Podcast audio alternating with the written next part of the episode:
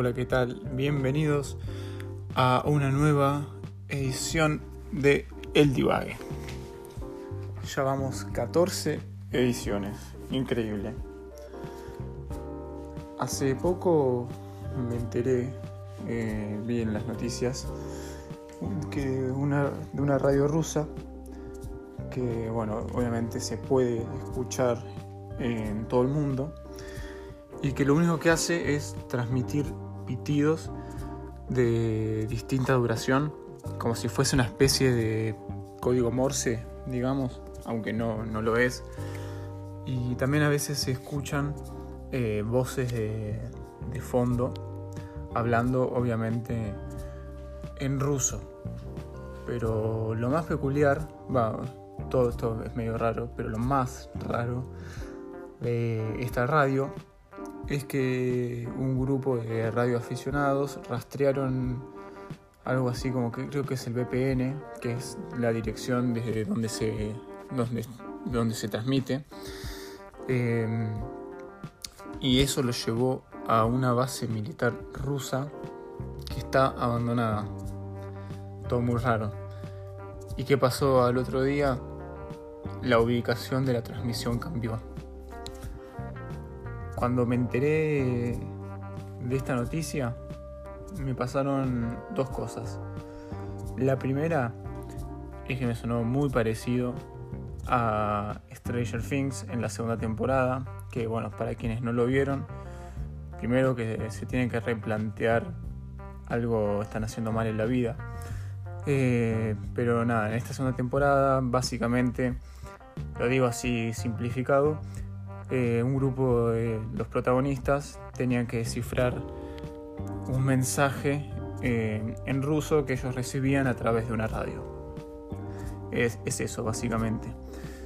Es muy similar al caso real. Y lo segundo que me pasó fue decir, wow, esto tiene acción, tiene emoción. Esto tiene que ser un podcast. Y acá me encuentro ahora tratando de llevar esta noticia más para el lado eh, para el lado nuestro, para el lado del divague. Lo primero que se me ocurre es tratar de imaginar, porque acá imaginamos, no pensamos. Me gusta esa frase, me gusta esa frase, me parece que es como un buen eslogan para el divague, el divague. Imaginamos, no pensamos. Pero bueno, a lo que iba es que nada, lo primero que se me ocurrió imaginar fue qué es lo que tratan de. qué es lo que nos quieren comunicar. Puede llegar a ser amenazas de una tercera guerra, por ejemplo. Qué sé yo. Yo eso hace siete meses no te lo creía eh, ni en pedo. Pero con el año que estamos viviendo, ¿quién te dice? Es, más, es, es, lo único que le falta al, 2020. Ahora, ¿qué pasaría si en realidad es un mensaje que se enjoda? Tipo, lo único que quieren hacer es armarnos y ver, no sé, que nos destruyamos entre todos. Sería todo muy George Orwelliano, digamos. Eh, y nada, pensar que este mensaje puede llegar a ser una joda me hace llegar al momento más esperado del podcast. Ustedes se preguntarán cuál es. Es el momento que llegan todos los podcasts. Sí, esto se puede relacionar con los Simpson. Ustedes se preguntarán cómo va a hacerlo. Es imposible. Pero no, no es imposible. Déjenme decirles que no. Todo es posible. Yo soy un experto en esta materia y se me ocurrieron no solo una, sino que dos maneras de eh, relacionarlo con los Simpsons. La primera es que hay un capítulo de esos que se ponen a contar historias, algunas historias bíblicas y lo que sea, que hacen referencia a todo lo que pasó con George Orwell, que nada, básicamente había dicho que los alienígenas habían invadido a través de la radio y todo eso, que ya, ya deben saber. Y la segunda es que hay un capítulo en el que Bart, por su cumpleaños, eh, recibe una especie, una especie de micrófono y cada vez que habla se escucha en todas las, en todas las radios, en las radios que están cerca, por lo menos. Y cuestión que termina como que engaña a todo el pueblo, engaña a todo Springfield y les hace creer que hay un nene tirado en un pozo. Eh, nada, eso. Esa es la referencia que, encuentro a los Simpsons. Y, a medida que, que voy avanzando con los podcasts, eh, me doy cuenta que en mi podcast de habilidades inútiles me faltó me faltó esta, que es la de relacionar todo todo con los Simpsons. Así que el día que escuchen un podcast y no lo relacioné con los Simpsons, preocúpense por mí, porque algo me está pasando. Eh, ahora supongamos eh, que de verdad quienes están atrás de un micrófono, vamos a suponer que ejerce algún, algún tipo de influencia y que todos lo siguen de manera ciega, ¿no? Eh, ¿Ustedes qué tratarían, qué tratarían de hacer? Eh, además de, no sé, hacerse millonarios o lo que sea. Yo, por ejemplo, aprovecharía que me están escuchando los dirigentes de Boca y sacaría a Emanuel más del equipo. Claramente.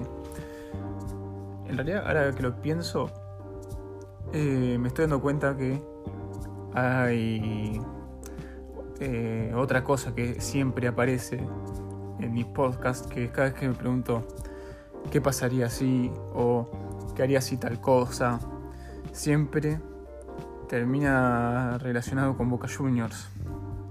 Y siempre termino sacando a Emanuel más del equipo. Eh, no sé, perdón Emanuel, pero... No, no, no, no me sale, no, no puedo. No puedo pedirte perdón más, discúlpame. Eh, nada, es como que es una frecuente en mis podcasts. Y otra que suele pasar que suelo nombrar seguido es si yo ya, ustedes ya, me conocen, si yo digo el más grande del oeste, ya tienen que saber de qué equipo estoy hablando. Y si no lo saben, me están decepcionando como, como seguidores. ¿eh? Obviamente el más grande del oeste es el Moreno QPI.